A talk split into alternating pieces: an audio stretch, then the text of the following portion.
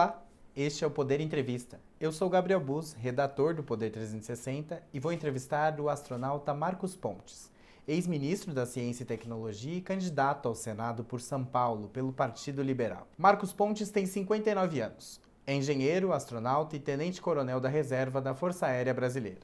Em 2019, assumiu o Ministério da Ciência, Tecnologia e Inovações do governo de Jair Bolsonaro.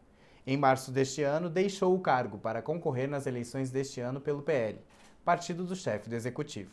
Marcos Pontes, muito obrigado por ter aceitado o convite. Olha, eu que agradeço, é um prazer falar com vocês. É uma nova missão, tenho certeza que a gente vai ter ótimos resultados em São Paulo. Né? E agora, começando a campanha, né, eu tenho certeza que, que tudo vai correr muito bem. Agradeço também a todos os web espectadores que assistem a este programa. Essa entrevista está sendo gravada no estúdio do Poder 360, em Brasília, em 12 de agosto de 2022. Para ficar sempre bem informado, inscreva-se no canal do Poder 360, ative as notificações e não perca nenhuma informação relevante. Marcos Pontes, eu começo a entrevista perguntando: como foi a decisão de entrar na vida política de forma ativa, como ministro, ainda em 2019? Qual o motivo dessa decisão? Olha, isso aconteceu de uma forma muito natural e eu acredito muito na, na coerência de Deus, vamos dizer assim, né? as, conjunções que aconteceram. É, eu estava né, na NASA desde 1998 até 2018, em associação ali com a NASA, e aí eu vim ao Brasil em março de 2018 participar de duas reuniões aqui em Brasília, uma de manhã e uma tarde. A da reunião da tarde foi cancelada e aí o, Falei, vou dar um pulo lá no Congresso. Na verdade, antes eu falei assim, eu vou dar um pulo no, no Comando Aeronáutica, entregar um livro para o comandante Rossato, que ele foi do meu esquadrão. Eu cheguei lá, ele estava com uma tarde muito atribulada, não podia me receber. Eu falei, olha, deixa o livro aí, deixei o livro com o ajudante de ordens e fui lá para o Congresso para ver se eu conversava com alguns deputados que me ajudaram a manter o Brasil no programa da Estação Espacial. E assim que eu entrei numa primeira sala de audiência, encontrei com o então deputado Jair Bolsonaro. Ele olhou para mim e falou assim: Ô, Bacão, eu vou ser candidato a presidente. Eu falei assim, pô, sério, galera? Vamos fazer um vídeo aqui. A gente fez um vídeo, depois ele me, foi para o gabinete, a gente conversou.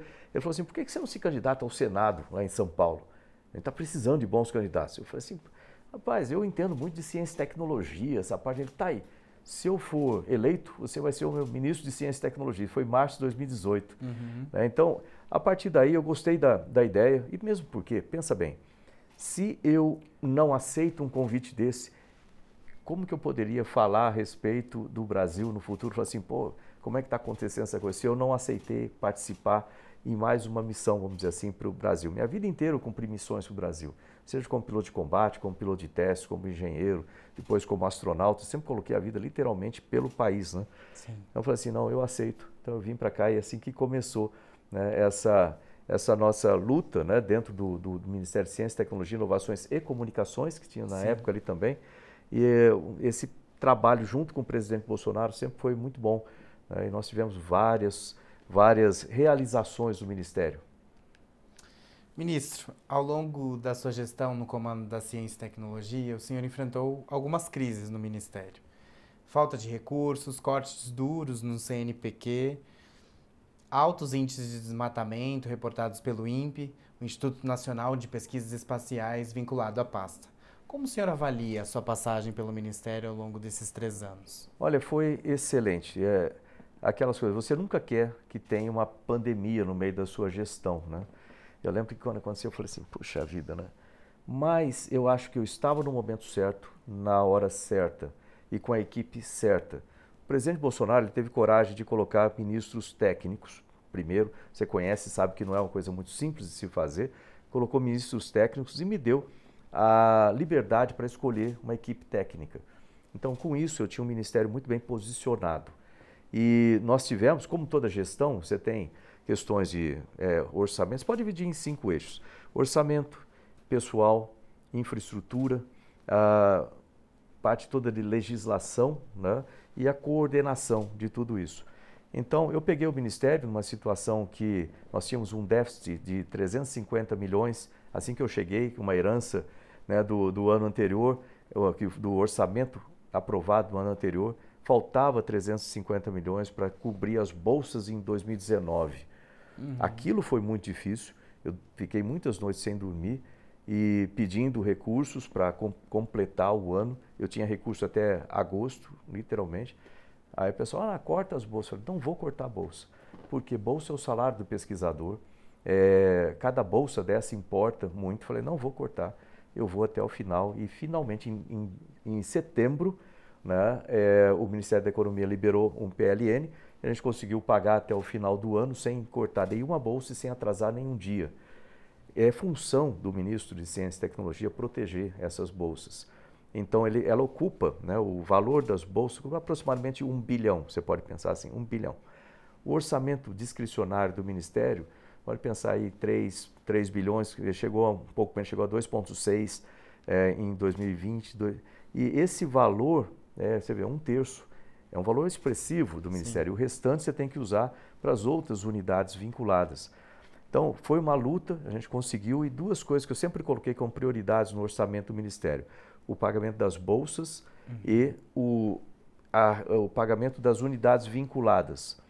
Porque elas já têm um orçamento baixo, cortar mais dali, elas simplesmente param de funcionar. Então, quando a gente recebia um, um, um corte, uma restrição, contingenciamento, por exemplo, no primeiro ano de 42%, é, eu passo esse contingenciamento para as outras áreas, as áreas administrativas, e transfiro para as unidades um, um valor pequeno, tipo 42% lá ou 8% aqui. Isso é importante fazer, mas faz parte da gestão. Isso aí foi equacionado ao longo do caminho. Então, quando eu entreguei o ministério, nós já tínhamos três fontes de orçamento. Olha só, três fontes. Para não ficar só na dependência do orçamento da União, nós temos uma Secretaria de Estruturas Financeiras e Projetos que hoje permite trazer, com um trabalho feito, um trabalho muito intenso feito com TCU e tudo mais, recursos de setor privado, de fundos de investimento para projetos dentro do Ministério, das unidades. Então, tem unidade como o INSA, por exemplo, Instituto Nacional Semiárido, tem lá um orçamento, a gente chama agora orçamento de custeio. Antes Sim. era custeio, projeto tudo. Então, esse orçamento de custeio só é, cerca de 6, 7 milhões que tinha, e agora já tem mais de 40 milhões de recursos externos. Olha como mudou esse paradigma de financiamento. Além disso, Outra luta enorme foi a liberação do Fundo Nacional de Desenvolvimento Científico e Tecnológico, que hoje permite a, que o Ministério use, não só para o Ministério, obviamente, a gente é uma ferramenta, a gente usa para os outros ministérios, cerca de 9 bilhões a mais por ano. Sim. Metade deles reembolsável para empréstimo, metade não reembolsável. Isso melhora laboratórios.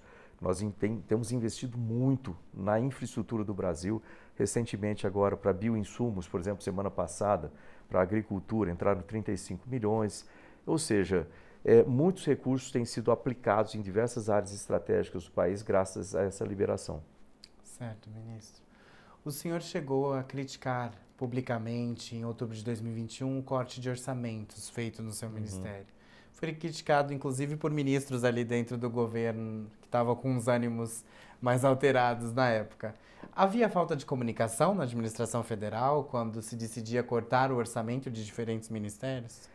Não, o que aconteceu naquele caso específico eram 655 milhões é, que já estavam reservados, é, eram 250 milhões para bolsas universais do CNPq e outras, já ah, tinham recursos para radiofármacos, que é sempre um problema, eu sempre reclamei disso também. Uhum e isso precisa ser melhorado, inclusive uma das coisas que a gente precisa conversar depois no Congresso.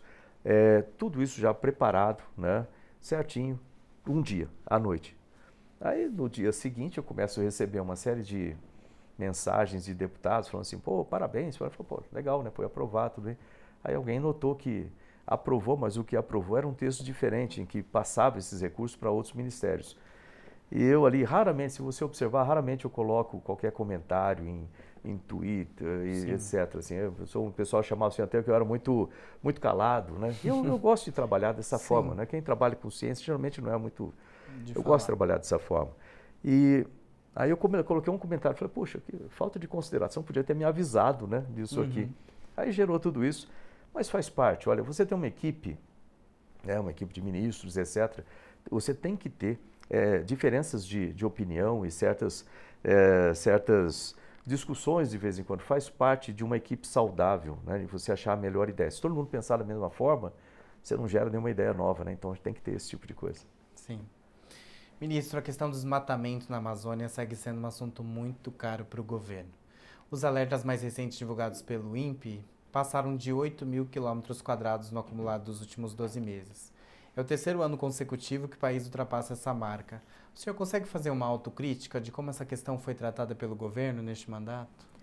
É, eu, eu tenho, no Ministério de Ciência, Tecnologia e Inovações, nós temos é, parte do sistema de monitoramento e é, depois combate e desmatamento, que fica a cargo do Ministério da, do, do, Meio Ambiente, Ministério da Justiça, com Polícia Federal, os estados também. Né? Então, existe o combate no solo, né? vamos dizer assim, ao desmatamento, e nós temos os, a, o, vamos dizer assim, a, o monitoramento. Então, a indicação disso são cálculos feitos pelo INPE, né? e ele faz isso há muito tempo com dois sistemas, o PRODES né? e o DETER. O DETER, mais para, DETER não é desmatamento, DETER é alerta de desmatamento, possível alerta. Depois o PRODES faz a, vamos dizer assim, a compilação do ano inteiro e aí vem os números oficiais. É, agora, o Ministério, nós temos vários projetos dentro da Amazônia que pouca gente sabe e esses projetos, na verdade, eles ajudam e vão ajudar cada vez mais ao combate do desmatamento e o conhecimento da Amazônia. Vou dar alguns exemplos aqui para você. Né? Por exemplo, é, nós temos o SALAS. SALAS é o Sistema Amazônico de Laboratórios Satélites. É a instalação de 50 laboratórios na Amazônia para estudo da biodiversidade. Metade deles são flutuantes, que pode ser levado para onde quiser, e metade são fixos. Cada um deles tem a capacidade de mais de 16 pesquisadores, pode ser brasileiros e internacionais. Eu criei esse projeto é, inspirado pela Estação Espacial Internacional. Eles podem ir lá ficar seis meses trabalhando na Amazônia. A gente conhece só 4% da Amazônia, da biodiversidade. E, além disso, esse, esse projeto, ele busca ativos, e esses ativos fazem parte do eixo estratégico de desenvolvimento de medicamentos no Brasil, para redução da dependência de medicamentos no Brasil, vão para fábricas de moléculas que sintetizam essas moléculas e depois para um, centro de desenvolvimento de medicamentos junto com a indústria farmacêutica. Então, esse sistema nós montamos e é muito importante para o país, mas você sabe que a presença dos laboratórios é, ali, dos cientistas, atrapalha quem quer fazer alguma coisa errada lá também. E eles trabalham com as populações locais. Nós temos também o Instituto de Desenvolvimento Sustentável Mamirauá, que faz um trabalho magnífico com as comunidades ribeirinhas, etc. Mas, além disso, ali tem a Reserva de Desenvolvimento Sustentável Mamirauá, se não me engano, são 2,5 é, milhões de hectares. E lá existe o Providence. Providence é o, é o primeiro sistema de monitoramento em tempo real com inteligência artificial, câmeras e microfones que dá a essa reserva, que é a primeira do planeta monitorada 24 horas, 7 dias por semana. Então, é, passa um animal de algum tipo, o sistema reconhece imediatamente qual é esse tipo de animal, etc. Mas se um ser humano é, ali também o sistema reconhece, você sabe exatamente onde tem, você consegue acionar o sistema. Você vê, o presidente Bolsonaro ele tem trabalhado com isso aí, logicamente que tudo isso é feito né, em acordo com o presidente, em acordo também com o, na, na época era o, vice-presidente Mourão que fazia né, a, uhum. do, da comissão da Amazônia. É, tem outros também, o Regenera. O Regenera são 120 áreas de regeneração com a melhor ciência para depois passar essas informações para que localmente eles consigam regenerar áreas degradadas da floresta, também feita pelo Ministério. Sim. Tem o Bylink, por exemplo, que é, é um, um, sistema todo para uh, para que nós tenhamos um aproveitamento sustentável nas cadeias produtivas, como açaí, castanha, pirarucu, tambaqui e etc., também funcionando 100%. É, tem a Torre Ato, tem muita coisa. Eu levei alguns embaixadores da Europa para lá, e eles ficaram de boca aberta, literalmente. Dizer, Puxa vida, eu não sabia que tinha tudo isso. Então o Ministério está lá, eu tinha mais, mais coisas, mas só para economizar o tempo aqui. Uhum. Mas você vê que esse, esse, tipo de providência que a gente toma ali dentro, além de ajudar né, a combater desmatamento e outros, a tecnologia com a ciência, eu sei que vai parecer que eu estou puxando sardinha, mas tecnologia e ciência sempre resolvem problemas complexos e ela vai ajudar a resolver também. Sim, ministro.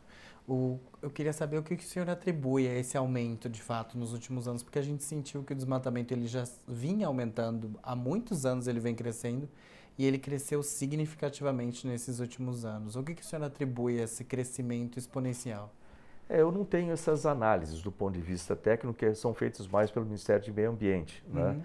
Mas você observa, né, se você observar os dados né, de desmatamento, é, e mesmo queimadas também, você vai observar que tem algumas regiões que são mais críticas do que outras, ou seja, é, um percentual grande se concentra numa, numa área menor. Sim. É, então, eu acredito que sejam efeitos regionais que, no meu ponto de vista, se eu fosse o responsável, por exemplo, para fazer esse combate, uhum. eu focaria né, nesses eventos regionais e por que, que isso acontece em certos estados, né, se existe algum outro tipo de desenvolvimento que, é, que está acontecendo naquela região que tenha causado isso. Então eu, eu, vejo mais, mais nesse sentido. Mas, de novo, eu não sou a pessoa conhecedor disso aí, né? então eu não posso falar isso de uma maneira técnica. Sim. Ministro, falando agora da sua candidatura, quando o senhor decidiu que iria concorrer nas eleições deste ano e o que, que foi o motivo? Como o senhor ficou motivado a concorrer nas eleições, deixar o ministério e ir para colocar o nome na urna e disputar essa eleição?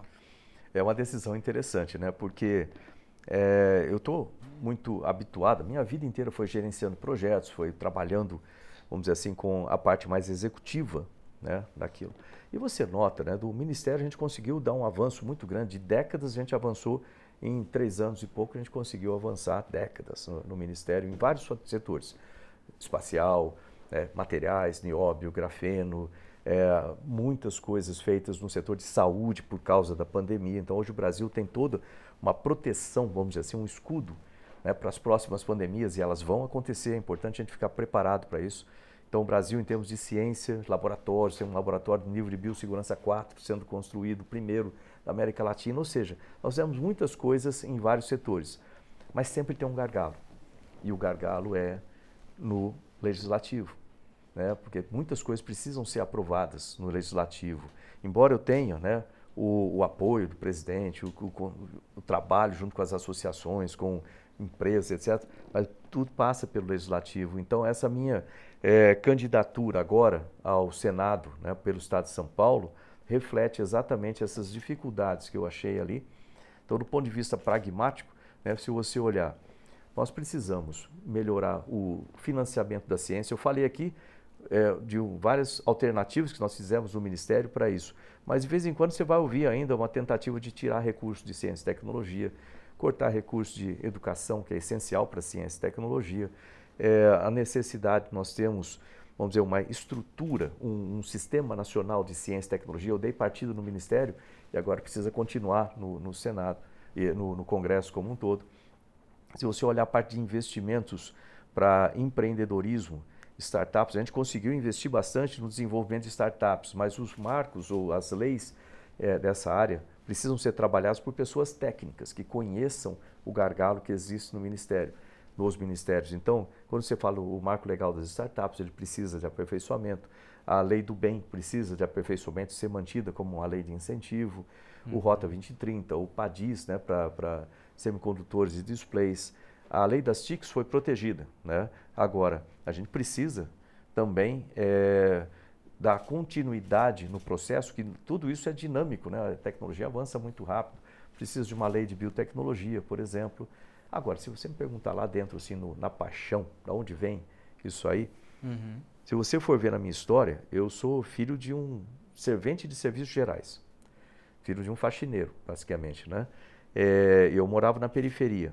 Eu só consegui ter sucesso na minha vida graças à educação, graças à educação profissionalizante, aos conselhos da minha mãe, família, aquela coisa. E se você for ver, hoje em dia tem milhares de pessoas, de jovens no estado de São Paulo, já que eu estou falando do estado de São Paulo como senador para o estado de São Paulo, no estado de São Paulo, embora seja o estado mais rico da federação, ainda tem muitas diferenças e tem muitos jovens lá nessa mesma situação. Então, o que eu trago aqui no coração, assim, vamos usar a educação, eh, toda a parte de é, ciência, tecnologia, é, criação de novas empresas para abrir caminho, para criar oportunidades para esses jovens, é, para criar motivação para que percebam que é possível, entendeu? Mesmo sendo filho de faxineiro, é possível você ter sucesso. Então é essa, essa o que está no meu coração aí. Eu tenho certeza que em São Paulo, para quem está nos ouvindo aí, né, se você está nessa situação como eu estava lá na periferia, não desanime, não desanime. A gente está aqui para trabalhar por vocês juntos. Inicialmente o senhor iria concorrer à Câmara. Depois da desistência do apresentador José Luiz da Atena, passou a ser candidato ao Senado no estado de São Paulo. Como foi o convite para fazer parte da chapa do ex-ministro Tarcísio de Freitas, candidato ao governo de São Paulo, e como candidato também do presidente Bolsonaro? É, aconteceu de forma natural e eu confesso que eu fiquei um tanto preocupado durante o processo porque eu queria, é, eu estava com medo da, da, questão de tempo, né, limite. O que que acontece? Eu, eu fui para lá, comecei a fazer a, a minha pré-campanha como deputado federal, é, focando basicamente em três regiões, a região central do estado, eu sou de Bauru, ali da região central uhum. do estado de São Paulo, também é, a região da Alta Paulista, né, e a, o Vale do Paraíba, que eu trabalhei muito tempo em São José dos Campos, é uma área de tecnologia bastante intensa, e algumas das cidades principais, cidades maiores como Campinas, né, Ribeirão Preto e assim por diante. Então, tudo estava desenhado com uma equipe muito enxuta e as coisas seguindo. E o Datena era o candidato da, da coligação para o Senado. De repente, bom, Datena saiu. E agora? Eu lembro que a Carla Zambelli falou comigo, falou assim, o seu nome é um nome bom para isso. Eu falei assim, puxa vida, mas é, ninguém falou nada comigo ainda. Deixa, vamos ver o que é que acontece. Eu não gosto de ficar forçando, pedindo coisa. Então eu falei, deixa, vamos ver o que, que o presidente decide, o presidente Bolsonaro, vamos ver o que, que o partido decide. Tá aí. É, eu, mais tarde, o presidente me ligou, né, uma, uma semana depois, falou assim, olha, é, posso considerar seu nome? Eu falei, pô, pode, eu estou aqui para servir, estou aqui para ajudar o meu país, o meu estado. Então, se precisar, eu assumo a missão. Né? Ok, vamos lá. E aí continuaram as discussões, havia outros nomes, assim por diante. E no final das contas, é, com uma coincidência, se pode chamar de coincidência, eu acredito muito em Deus. Acho que essas coisas elas convergem para o que tem que ser. E, numa sexta-feira, ele me ligou com o Flávio, né, também. A gente conversou, falou assim, olha, vai ser você, é o seu nome então. Excelente. E no sábado eu tinha um evento em Bauru, na minha cidade. Olha só que interessante, com o Tarcísio, né? Sim. Aí eu conversei, lógico, conversei com o Tarcísio no meio do caminho e falei, pô, tá tranquilo para você isso? Tá, tá ótimo, porque a gente tem que formar uma equipe coesa, né? Aí no, no, sábado acontece isso, ele anunciou lá em Bauru, né? Falei, pô, tá aí, agora vai ser você. E aí eu passei a ser, então, é, pré-candidato, né, na época, ao Senado, né, pra, pelo Estado de São Paulo. Sim. As últimas pesquisas mostram que o candidato Márcio França, que é ex-governador do estado, está na frente. Quais suas estratégias, ministro, para conseguir angariar mais votos e alcançar e ultrapassar também o candidato que agora aponta como primeiro colocado. É, esse, esse é o objetivo. Né? Então, o que, que acontece? O, o Márcio, ele já estava, vamos dizer assim, com, é, ali para candidato ao governo de São Paulo, né? ou seja, ele estava no, no, holofote já há bastante tempo nessa, é, nesse sistema. Depois, é, ele desistiu do governo, veio para o Senado, ou seja, já com um holofote grande nisso. Então, muita gente sabia que ele, ia, que ele era candidato e isso já estava tá, há algum tempo. É, eu não, tipo assim, eu, eu, que entrou por último ali na, na pista né, para começar a corrida, então é natural que as pessoas não soubessem ainda de mim. Uhum. E agora, a partir de duas semanas, praticamente três semanas que é, a gente está entrando nesse, nessa, nessa competição, então o pessoal começa a saber mais o meu nome. É, eu tenho, pelo fato da minha história de vida toda é, tudo que eu já fiz pelo país e com o país, né, com essa bandeira no peito durante muito tempo, muita gente me conhece né, pela minha atividade anterior, pelas missões que eu venho cumprindo com o país anteriormente. Então, eu acredito que é, com o, a entrada da divulgação um pouco mais, mais é, ativa ou intensa na, na, campanha propriamente dita, é, as pessoas vão saber mais que eu sou candidato também né? Eu vou circular pelo Estado, trabalho junto com os nossos deputados, deputados federais, estaduais. Então, sem dúvida, isso aí a gente acaba tendo né, uma, uma maior reconhecimento né, de que eu sou candidato e com isso a gente espera que se aumente aí, quem sabe a gente consegue ultrapassar essa ideia. Né? Eu, mas o importante é sempre o seguinte, né? quem me conhece sabe que eu gosto sempre de trabalhar com ética, honestidade, respeito, né?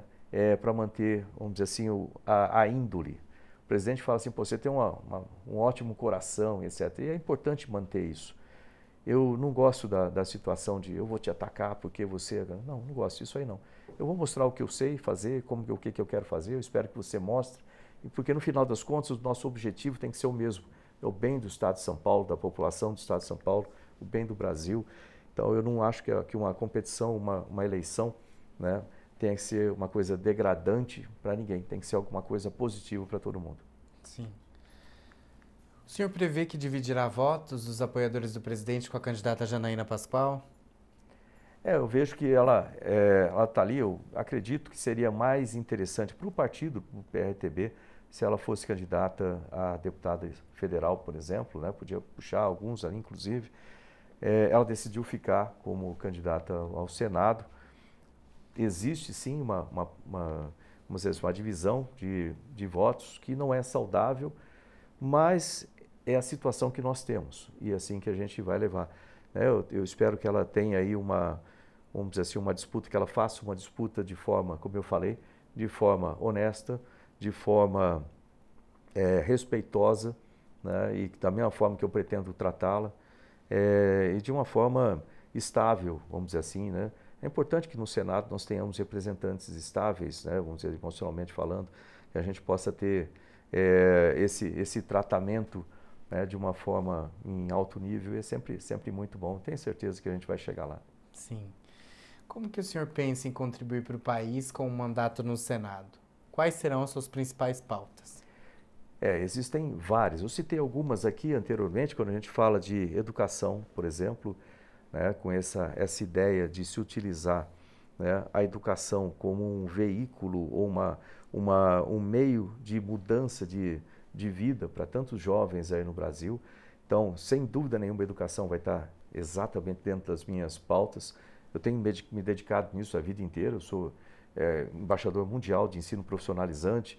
É, eu acredito que o ensino profissionalizante também cumpre uma função extremamente importante, tem que ser acompanhado com uma melhoria no ensino fundamental, né, principalmente a introdução de empreendedorismo. É, já existe agora, por exemplo, a educação financeira, mas também de ciência, tecnologia dentro disso, porque esses jovens vão trabalhar com tecnologia, de um jeito ou de outro no futuro. E o ensino profissionalizante também, ele me tirou da periferia, me tirou da rua, vamos dizer assim, e a gente precisa ajudar a tirar esses jovens também através do ensino profissionalizante. Eu fui aluno do SESI, fui aluno do SENAI, né? eu tenho um, um carinho muito grande né, por essas organizações que eu não sei quantos milhões de pessoas já passaram por lá, mas mudou a vida de, de todos eles. Então, isso é uma, sem dúvida, é uma pauta muito importante para mim. É, se você prosseguir, quando chega na universidade, Aí vem a parte de pesquisas, né? a melhoria das condições para pesquisadores, aí vem diretamente a ver com o meu trabalho no Ministério, a melhoria para os pesquisadores do trabalho, salário, bolsas. Eu não consegui aumentar as bolsas do Ministério por causa do orçamento do Ministério, sai direto do orçamento. Mas a gente pode trabalhar para aumentar esse orçamento e, consequentemente, aumentar. Precisaria aumentar pelo menos 30% o valor das bolsas, que estão muito defasadas. Né? É, se você continuar Aí vem a parte de empreendedorismo. Então, são muitas. É, o ambiente de negócios né, para empresas já existentes e para empresas que estão começando, ou startups, a gente precisa ajudar também. É, e isso existem é, projetos que já estão no, no, Congresso, projetos que podem ser criados, como uma lei de biodiversidade, de biotecnologia, né, de incentivo às empresas desse setor e muitas outras coisas que a gente pode trabalhar em setores específicos, como aviação né? eu sou da aviação, preciso de representação na aviação.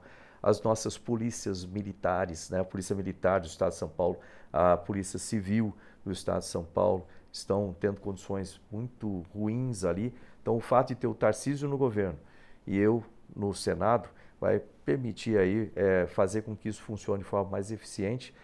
Instalação de projetos, metodologias para cidades inteligentes, você pode melhorar a qualidade de vida nas cidades, atrair empresas.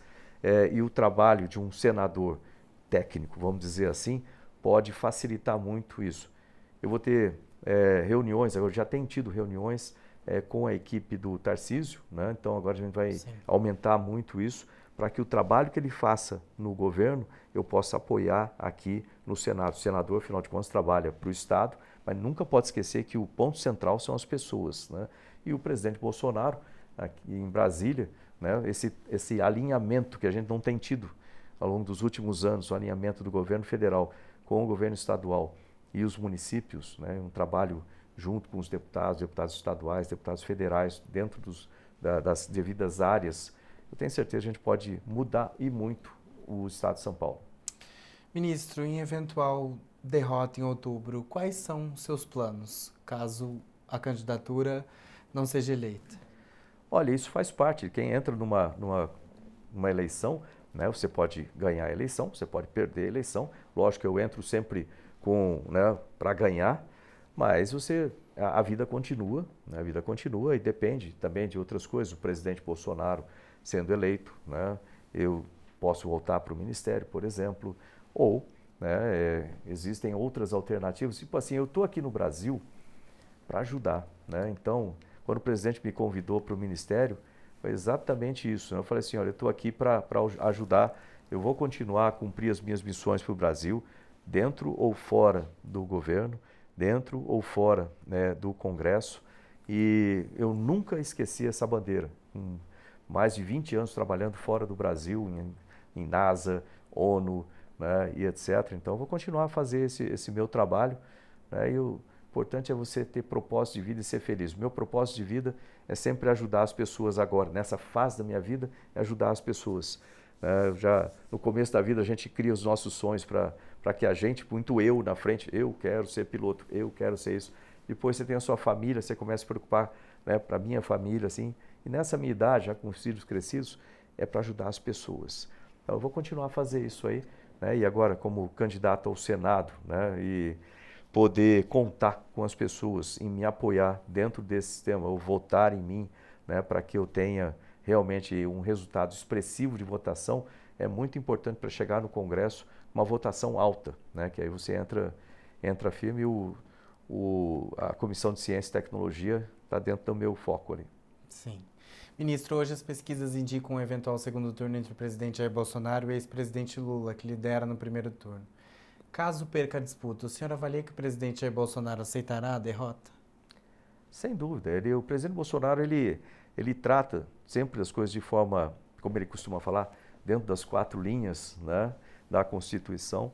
Então, isso é, é garantido. O país vai Sim. continuar a ter o, o, a, dizer, o equilíbrio entre todos os poderes. Ele vai é, respeitar isso. Eu não tenho dúvida nenhuma que isso vai acontecer. Então, a gente pode contar aí com eleições corretas e com, é, vamos dizer assim, a atitude do presidente, de todos nós, né, e precisa ser, é importante isso num país democrático, né, que tudo isso seja feito é, da forma correta, calma, da forma é, legal, importante isso, que todos, todos no país, né, a gente está falando de democracia, todos são sujeitos às mesmas leis, todos. Sim, e todos certeza. têm direito de expressar suas opiniões se eu não me engano, isso chama isonomia e, olha, eu vou lembrar lá atrás, de aulas de USPB, acho que era isegória, né, algo assim, é que todos têm direito a se expressar né, numa democracia. Sim. Então, acho que continua assim. Ministro, para a gente encerrar, eu vou fazer um jogo rápido com o senhor. Uhum. Falarei sobre alguns temas e o senhor responde brevemente qual a sua percepção sobre o assunto, se o senhor é a favor ou contra. Uhum. Gostaria de começar falando se o senhor é a favor ou contra uma flexibilização na lei que permite o aborto. Não, eu sou contra o aborto. O senhor é a favor ou contra a legalização do uso recreativo da maconha, como está ocorrendo em vários países da Europa e também em vários estados dos Estados Unidos? Eu sou, eu sou contra. Eu acho que não traz nada de, de, de útil. O senhor é a favor ou contra cotas para minorias em universidades? As cotas, elas são importantes enquanto existe uma diferença, vamos dizer assim. Elas são importantes para tratar diferentes de, de forma diferente. Depois que você consegue corrigir isso, seja culturalmente, ou seja, depende do que a gente está falando, ou seja culturalmente, ou seja é, estruturalmente, eu acho que elas passam a ser desnecessárias. Certo. O senhor é a favor ou contra privatizar a Petrobras? Eu sou a favor, eu sou a favor das privatizações. O senhor é a favor ou contra privatizar o Banco do Brasil ou a Caixa Econômica Federal? É, aí eu já tenho, eu colocaria um depende, porque é, são instrumentos do que o governo pode e deve utilizar né, no sentido social. Né? Então, aí, eu, aí a gente tem que pensar muito bem. É isso aí. O senhor é a favor ou contra as regras das leis trabalhistas, a CLT? É, nós tivemos uma, é, uma reforma, vamos dizer assim, uma, uma, uma coisa já feita no passado, mas existe a necessidade de se é, trabalhar novamente com isso. Né? E como que isso aí vai acontecer? Vai ter uma reforma administrativa, vai ter uma reforma tributária.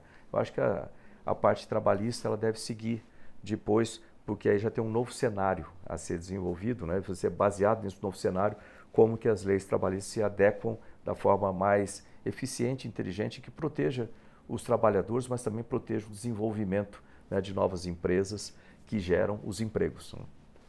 Como candidato ao Senado, o senhor é a favor ou contra a reforma administrativa, que torna mais fácil a demissão de funcionários públicos? Eu acho que tem que ter uma reforma administrativa, sem dúvida nenhuma, é, não especificamente para tornar mais fácil a demissão de um funcionário público, mas para promover maior eficiência.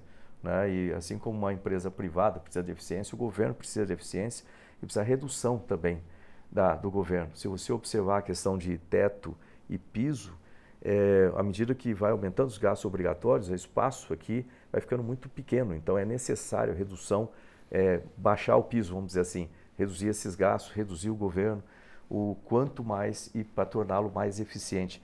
De novo, a tecnologia ajuda muito aí com transformação digital e etc. O senhor é a favor ou contra a reforma tributária? Eu acho que é necessário a reforma tributária. Tem que ser feito. Se você observar, e eu, isso aí é uma coisa que eu, durante muitos anos, trabalhando fora do país, é, vendo as necessidades que as empresas que querem se estabelecer no país olham para ver a, a, complicação e o excesso de tributos, é, a maneira como isso é feito no Brasil, assusta as empresas lá fora. Então, alguns itens que assustam qualquer empresa para se estabelecer aqui. Quando você fala de corrupção, quando você fala de é, taxas ou a complicação ou o, o valor das, das, taxas, quando você fala de mão de obra especializada para vir para cá, é, muitos fatores interferem. A gente precisa atrair negócio para o Brasil. O senhor conhece o projeto de lei contra fake news em tramitação no Congresso? O senhor é a favor ou contra o projeto que tramita hoje lá no Congresso? É, o, o que acontece com relação a fake news que primeiro você precisa estabelecer um critério igual dentro de de, dentro de ciência, você precisa ter uma base a partir da qual você faz o restante do, do, do, desenvolvimento de alguma coisa. Ou seja, a conceituação é muito importante.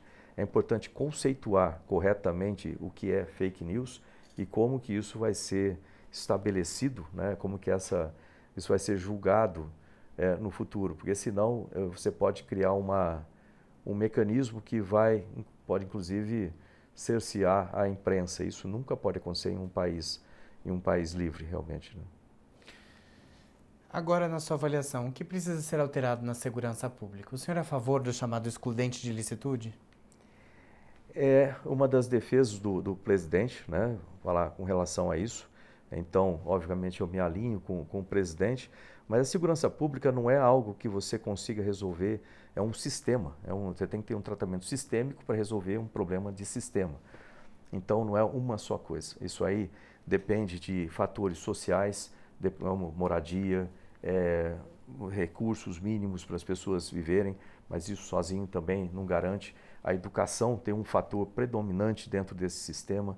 Aí, quando você chega à preparação, dos profissionais que vão trabalhar na segurança pública, dos policiais civis, militares, o número adequado desses policiais, o recurso adequado. Em São Paulo, por exemplo, a Polícia Militar de São Paulo tem um dos menores salários do país em termos de polícia, né? 23 E isso é muito ruim quando você pensa nisso na pessoa que arrisca a sua vida lá para proteger o, cidadão.